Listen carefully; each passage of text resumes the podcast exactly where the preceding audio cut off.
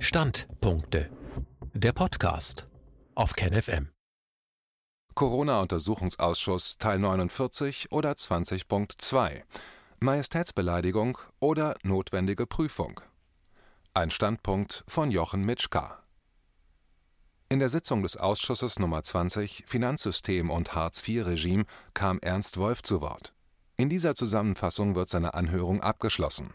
Dann berichtet Ralf Bös über seine Erfahrung mit Gerichten in Verbindung mit Hartz-IV-Sanktionen, da nun durch die Folgen der Regierungsmaßnahmen immer mehr Menschen ihr Einkommen verlieren und auf staatliche Hilfe angewiesen sind. Ernst Wolf Herr Wolf kam dann darauf zu sprechen, dass das Weltwirtschaftsforum in Davos erklärt hatte, dass die Welt in einem Umbruch wäre, genannt Great Reset, der große Neustart, der schnellstmöglich vollzogen werden müsste. Seiner Meinung nach wäre der richtige Begriff große Transformation, weil ein Reset bedeuten würde, dass man zu einem ursprünglichen Zustand zurückgeht. Aber was man derzeit erlebe, wäre genau das Gegenteil davon. Er ist der Meinung, dass die Corona-Krise als Brandbeschleuniger benutzt wurde, um die Transformation in eine neue Welt zu ermöglichen. Er bezeichnet das Bild, das sich abzeichne, als das digital-finanzielle Gefängnis. Einerseits würden sämtliche Geldströme kontrolliert werden, weil man nur noch ein Konto bei der Zentralbank hat, wodurch natürlich auch jederzeit der Zugang zu Bezahlmöglichkeiten gesperrt werden kann. Andererseits werden in den nächsten Jahren aufgrund des Einsatzes von künstlicher Intelligenz unendlich viele Arbeitsplätze wegfallen. Und es wird keinen Ersatz dafür geben, so Wolf, weil die Roboterisierung der Arbeit so wahnsinnig schnell voranschreitet als Beispiel erwähnte er den 3D-Drucker, mit dem man in Zukunft viele Waren an jedem beliebigen Ort der Welt wird herstellen können. Deshalb werde auch ein Großteil der weltweiten Logistik nicht mehr benötigt werden. Dr. Füllmich ergänzte, dass er eine Information hätte, dass eine der größten Speditionen der Welt, Kühne und Nagel, sich wegen des kommenden 3D-Drucks Gedanken machte, das Geschäftsmodell umzustellen. Ebenso würden sich Reedereien darauf vorbereiten Herr Wolf erklärte, dass man dann zunehmend dazu übergehen würde, Helikoptergeld zu verbreiten. Aber man müsste sich überlegen, welche Funktion Geld in der Gesellschaft habe. Seit 3000 Jahren würde Geld die Gesellschaften beherrschen. Man sollte sich fragen, was davor war. Denn möglicherweise wird es zukünftig auch kein Geld im herkömmlichen Sinn mehr geben.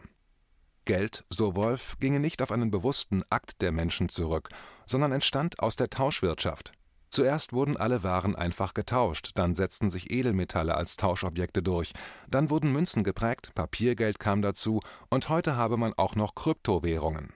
Aber, so fragte er, was haben all diese Geldsorten gemeinsam? Als Antwort erklärte er, dass sie einen Wert repräsentieren würden. Wert wäre aber heute die Menge an menschlicher Arbeit, die in einem Gut drin stecke. Etwas ist teuer, wenn sehr viel menschliche Arbeit enthalten ist. Diese Verbindung von menschlicher Arbeit und einem Gut werde zerstört durch die Roboterisierung. Deshalb müsse man sich fragen, ob das herkömmliche Geld in der zukünftigen Gesellschaft noch funktioniere. Die Chinesen würden auf die Frage antworten, indem sie das Sozialpunktesystem einführen. Man solle sich überlegen, ob es nicht notwendig wird, ein positives Sozialpunktesystem zu starten. Dadurch müssten dann sozial wichtige Berufe wie Pflegeberufe, Lehrberufe usw. anders bewertet werden als die Arbeit von Börsenspekulanten. Wolf erklärte, dass es genügend Bedarf an menschlicher Arbeit gebe. Man müsse sich nur die ökologische Situation in der Welt anschauen. Es fehlen in vielen Ländern Lehrer, Mediziner oder Menschen, welche Maßnahmen gegen den immer noch grassierenden Hungertod betreiben. Aber diese Arbeit könne man halt nur bezahlen, wenn ein positives Sozialpunktesystem die Entlohnung bestimme. Ein System, das dann natürlich auch verhindern würde, dass einzelne Menschen so viel Geld auf ihren Konten bunkern können wie ganze Staaten. Dann kritisierte er das Stiftungsrecht, durch welche sich Menschen als Philanthropen ausgeben würden, aber in Wirklichkeit genau das Gegenteil tun. Interessant ist zu wissen, dass das Stiftungsrecht in den USA parallel zur Einkommenssteuer eingeführt wurde. Das war das Schlupfloch für Reiche, so Wolf, damit sie nicht so sehr von der Kriegsfinanzierung betroffen waren, als aus diesem Grund die Einkommenssteuer eingeführt wurde. Man lebe in einer Zeit, in der die Macht immer stärker konzentriert wird.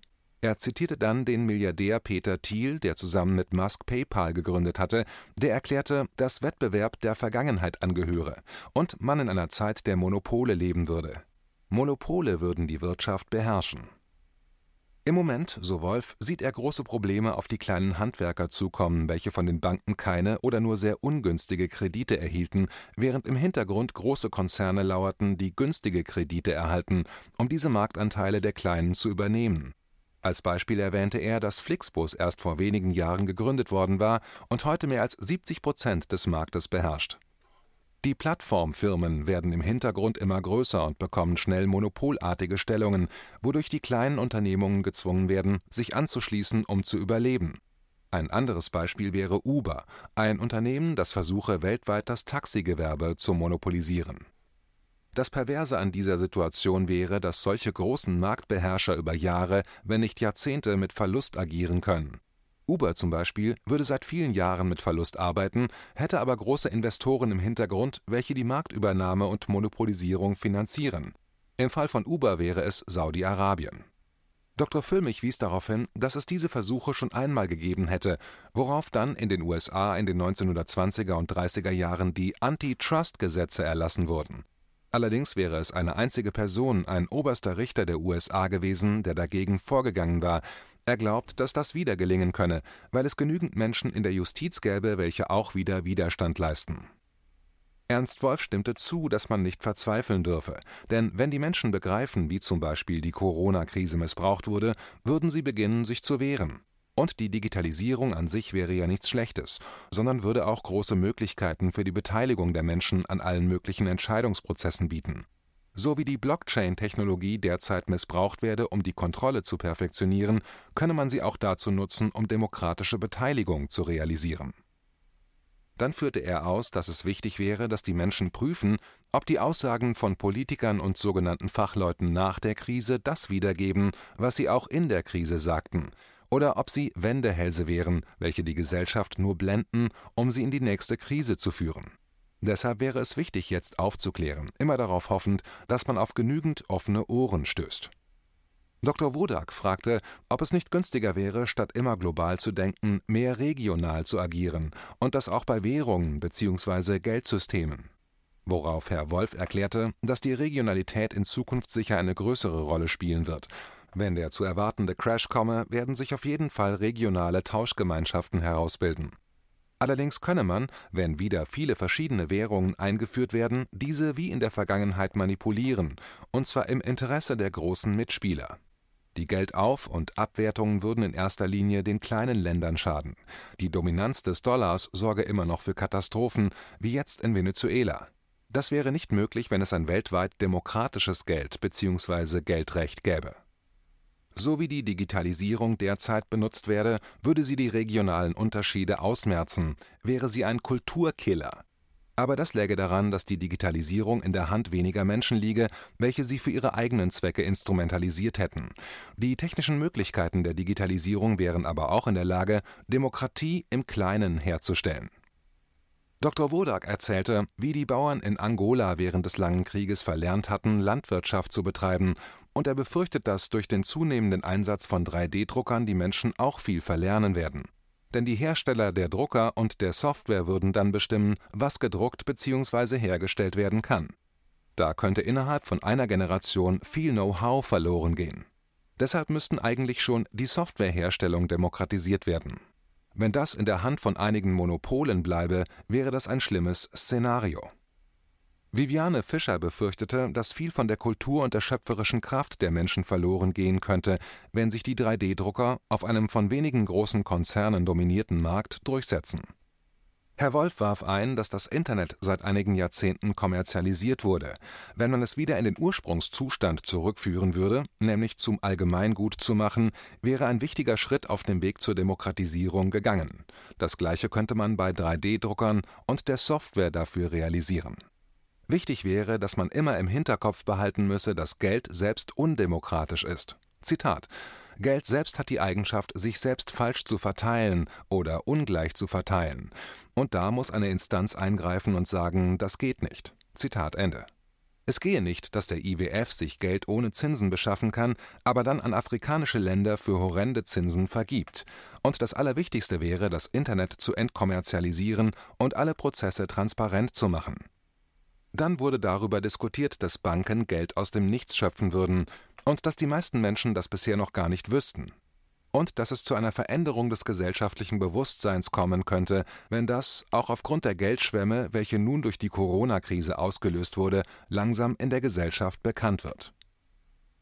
Als nächstes wurde Ralf Bös begrüßt. Ralf Bös. Dr. Füllmich begrüßte den Gast mit dem ironischen Hinweis, dass er ein Grundgesetz dabei habe, was ihn wohl als Verfassungsfeind ausweise, wofür ja schon Menschen verhaftet worden wären. Viviane Fischer erklärte dann, dass Ralf Bös eingeladen wurde, um über die Problematik von Hartz IV zu berichten, da immer mehr Menschen im Verlaufe der Corona-Krise dazu gezwungen würden, sich dort anzumelden Ralf Bös erklärte, dass er absichtlich in Hartz IV gegangen wäre, Zitat, um das System zu sprengen, Zitat Ende, was er auch von Anfang an dem Jobcenter gesagt hätte. In diesem Zusammenhang hatte er dafür gesorgt, dass er sanktioniert wurde. Sanktionen wären die Bestrafungen, welche man erhält, wenn das System Strafen verhängt, weil man nicht bedingungslos befolgt, was es von einem verlangt die Bestrafungen waren so gestaffelt, dass man zunächst 30 Prozent vom Lebensminimum abgezogen erhielt, dann 60 Prozent und schließlich 100 Prozent. Aber zu letzterem gehörte auch die Bezahlung von Wohnung und Krankenkasse.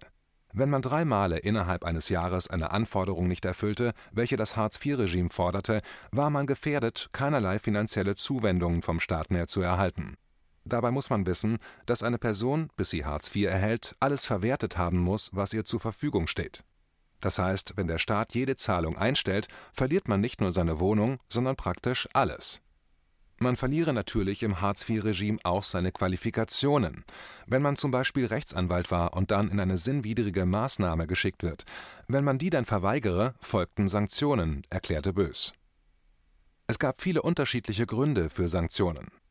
Als Ralf Bös begann, sich mit dem Thema zu beschäftigen, waren ungefähr 7000 Menschen monatlich von Vollsanktionen betroffen. Die Behörde war stolz, über eine Million Sanktionen verhängt zu haben, berichtete er dann. Ihm ging es darum, sanktioniert zu werden, um durch alle Instanzen zu prozessieren, bis der Fall vor das Bundesverfassungsgericht kommen konnte. Das Ziel war, feststellen zu lassen, dass die Sanktionen verfassungswidrig waren. Zu diesem Zweck musste er sich sicher regelwidrig verhalten, um zu vermeiden, dass ein Gericht die Möglichkeit hatte, ihm Recht zu geben und die Maßnahme der Behörde abzulehnen. Er hatte so drei Jahre lang unter Totalsanktionen gelebt, kein Geld für Essen, Wohnung und Krankenkasse erhalten, was man normalerweise nicht überlebt. Eigentlich kann sich das niemand leisten. In seinem Fall war vorab organisiert worden, dass ein gemeinnütziger Verein, der sich über Spenden und Darlehen finanzierte, in der Lage war, ihm Darlehen zu geben.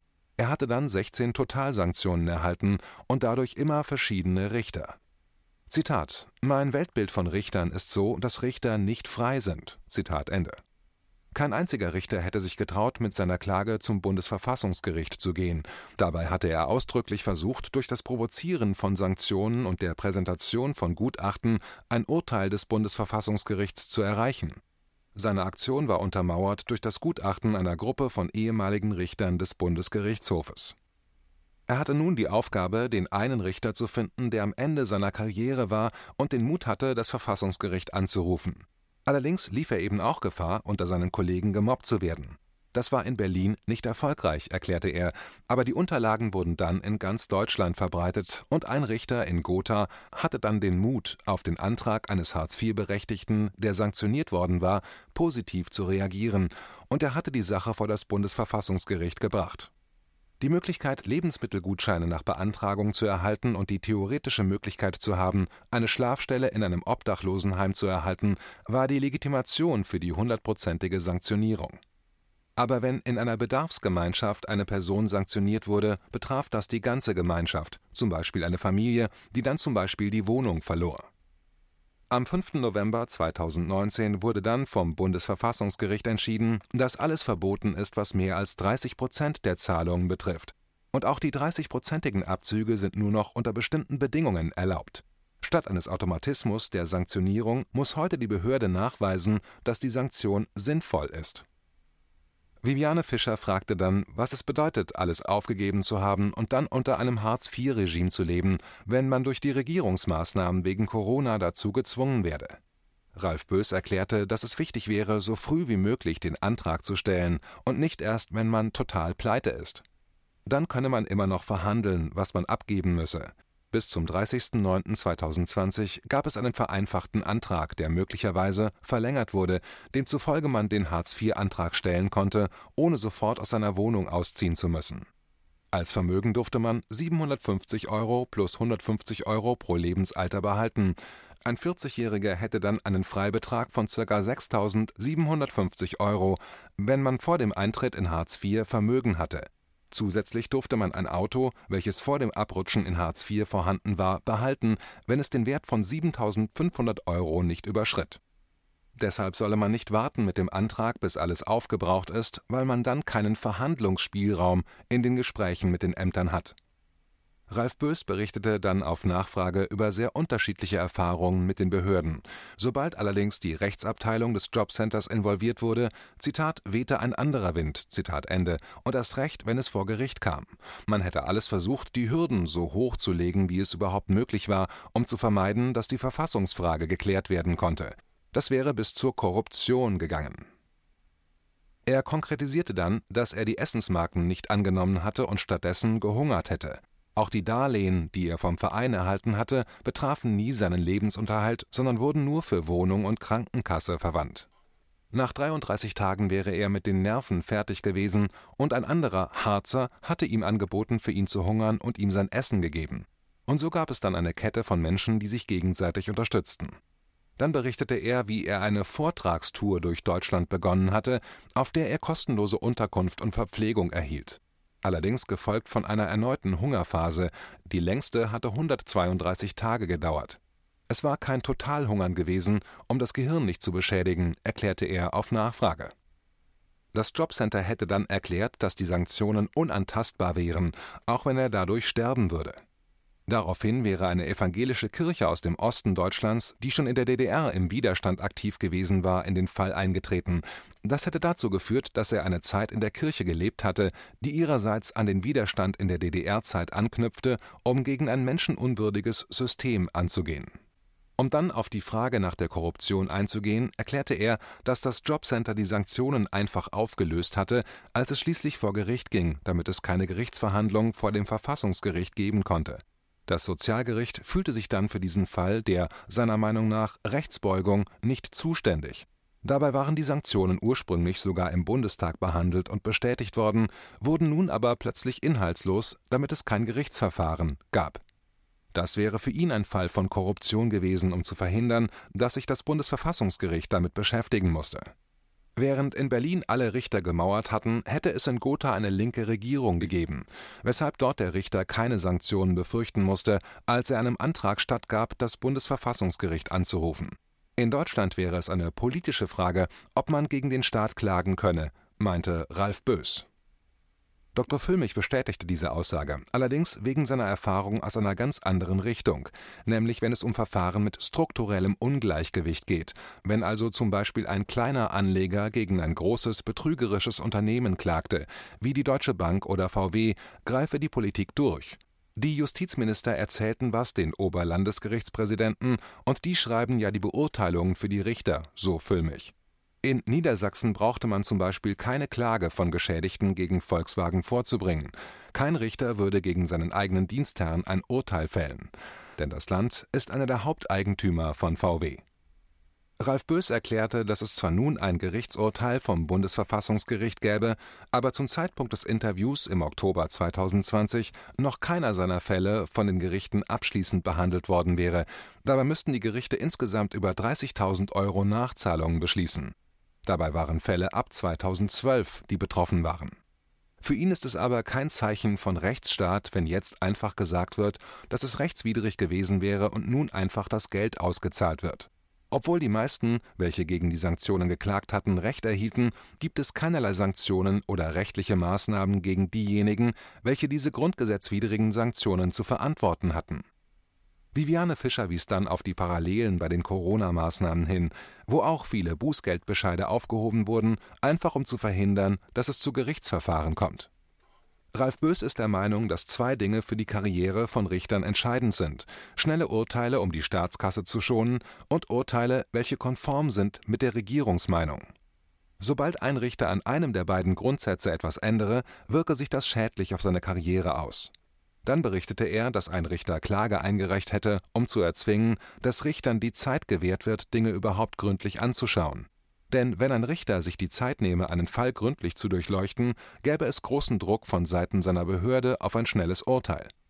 Ein Gerichtsverfahren zur Klärung dieser Sachlage werde aber so lange verzögert, bis der klagende Richter in Rente wäre.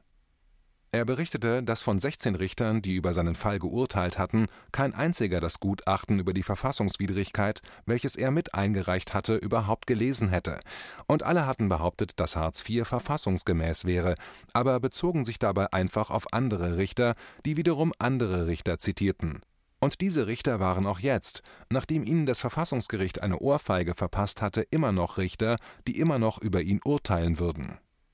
Daher hatte er nun angefragt, wie er einen unbefangenen Richter für seine Fälle erhalten könne, einen, der nicht 15 Jahre lang verfassungswidrige Urteile gefällt hat. Daraufhin hätte ihm der Gerichtspräsident beschieden, dass die Richter frei wären, er könne ihnen angeblich da nicht reinreden. Dr. Füllmich widersprach nicht grundsätzlich, erklärte aber, dass es Leuchtfeuer unter den Richtern gäbe, welche nicht in der Art handelten, wie Ralf Bös beschrieben hatte, und dann erklärte er als Beispiel, dass es sich irgendwann auch durchsetzen werde, dass es keine gute Idee ist, wenn der Bundesgerichtshof sozusagen außerordentliches rechtliches Gehör gewähre, indem er gemeinsam mit den Rechtsanwälten der Banken Fortbildungsveranstaltungen veranstalte, die noch dazu über zwei Tage gingen. Ralf Bös wies darauf hin, dass in Italien die Gewaltenteilung realisiert wäre, weshalb große Prozesse gegen Berlusconi geführt werden konnten, während Prozesse gegen die Bundeskanzlerin undenkbar sind Dr. Füllmich wies darauf hin, dass es auch in Deutschland mutige Richter gegeben hätte und beschrieb, wie Richter Schimanski, der jetzt in den 80er Lebensjahren wäre, in einem Aufsatz nachgewiesen hatte, dass die Bankengerichte belogen hatten, woraus falsche Urteile resultierten, die wiederum zu einer falschen Rechtsprechung geführt hatten, weil Richter sich auf diese Urteile beriefen. Aber Banken würde das letztendlich nicht interessieren so erklärte er, dass er solche Fälle bei den schwerreichen Konzernen erlebt hatte, während Ralf Bös es von der gegenüberliegenden Seite der Gesellschaft ebenso berichtete. Ralf Bös verwies dann auf das Buch Die Warnung des ehemaligen Verfassungsgerichtspräsidenten Papier, in dem dieser beschrieb, dass das gesamte Rechtssystem in Gefahr wäre, zu zerbrechen. Dr. Füllmich ergänzte dann mit dem Hinweis, dass ein deutscher Richter eine Eingabe beim Europäischen Gerichtshof gemacht hätte, dass er eben kein unabhängiger Richter wäre. Wie geht es weiter? In der nächsten Zusammenfassung wird weiter über das Gespräch mit Ralf Bös berichtet und anschließend Professor Michael Klund, ein Kindheitswissenschaftler, dessen Forschungsgebiet zu den angewandten Humanwissenschaften gehört, interviewt, der sich zur Lage der Kinder unter Corona-Maßnahmen kritisch geäußert hatte und das nicht nur vor dem Deutschen Bundestag als Sachverständiger. KenFM ist crowdfinanziert und unabhängig. Leiste deinen Beitrag zu freier Presse und unterstütze unsere Arbeit finanziell. Wenn du zukünftig keine Beiträge verpassen willst, abonniere den KenFM Newsletter und installiere dir die KenFM App für iPhone und Android. Weitere Informationen auf kenfm.de/support. Hallo Community. In diesem Video möchten wir euch das Thema Bitcoin ans Herz legen. Wir werden euch erklären, was Bitcoins sind, wie man damit bezahlen kann und welche Bedeutung diese Währung für KenFM hat. Viele von euch haben sicher schon von Bitcoin gehört oder nutzen es sogar privat. Wie ihr KenFM mit Bitcoins unterstützen könnt und warum das für uns aktuell sehr wichtig ist, verraten wir euch jetzt. Das ist ein Bitcoin. In Wirklichkeit existiert so ein Bitcoin aber gar nicht. Es gibt ihn nur virtuell im Internet als digitale Währung in einem digitalen Konto. Bitcoin ist eine sogenannte Kryptowährung, die bekannteste weltweit. Man kann damit via Computer oder Smartphone einkaufen, spenden oder sich gegenseitig Bitcoins zuschicken. Bitcoins kann man wie Währungen oder Edelmetalle zum aktuellen Wechselkurs kaufen, verkaufen oder von Freunden zugeschickt bekommen. Einzige Voraussetzung ein E-Wallet, zu Deutsch eine elektronische Geldbörse. Das ist ein Account oder Konto, über das man Bitcoins empfangen oder versenden kann. Wie ihr wisst, nutzen auch wir bei KenFM schon seit ein paar Jahren Bitcoin, damit wir im Notfall auch finanziell unabhängig bleiben können, zum Beispiel von Banken, die uns nicht mehr mögen. Da viele Banken mit unserer Berichterstattung nicht einverstanden sind und nicht im Zusammenhang mit KenFM genannt werden möchten, kam es in den letzten Monaten so weit, dass uns gar keine Bank mehr mag.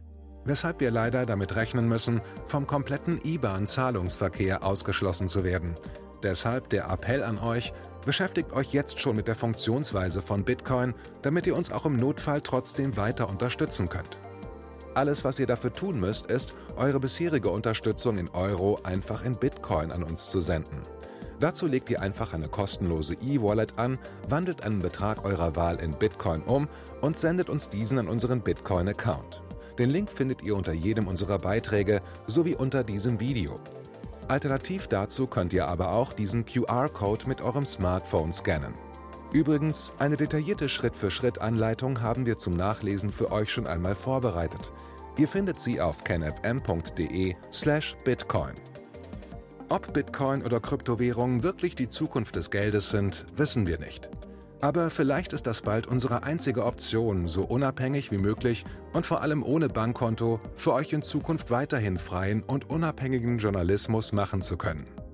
Wir hoffen sehr auf eure Unterstützung und sagen jetzt schon tausendmal Danke. Euer Team von KenFM.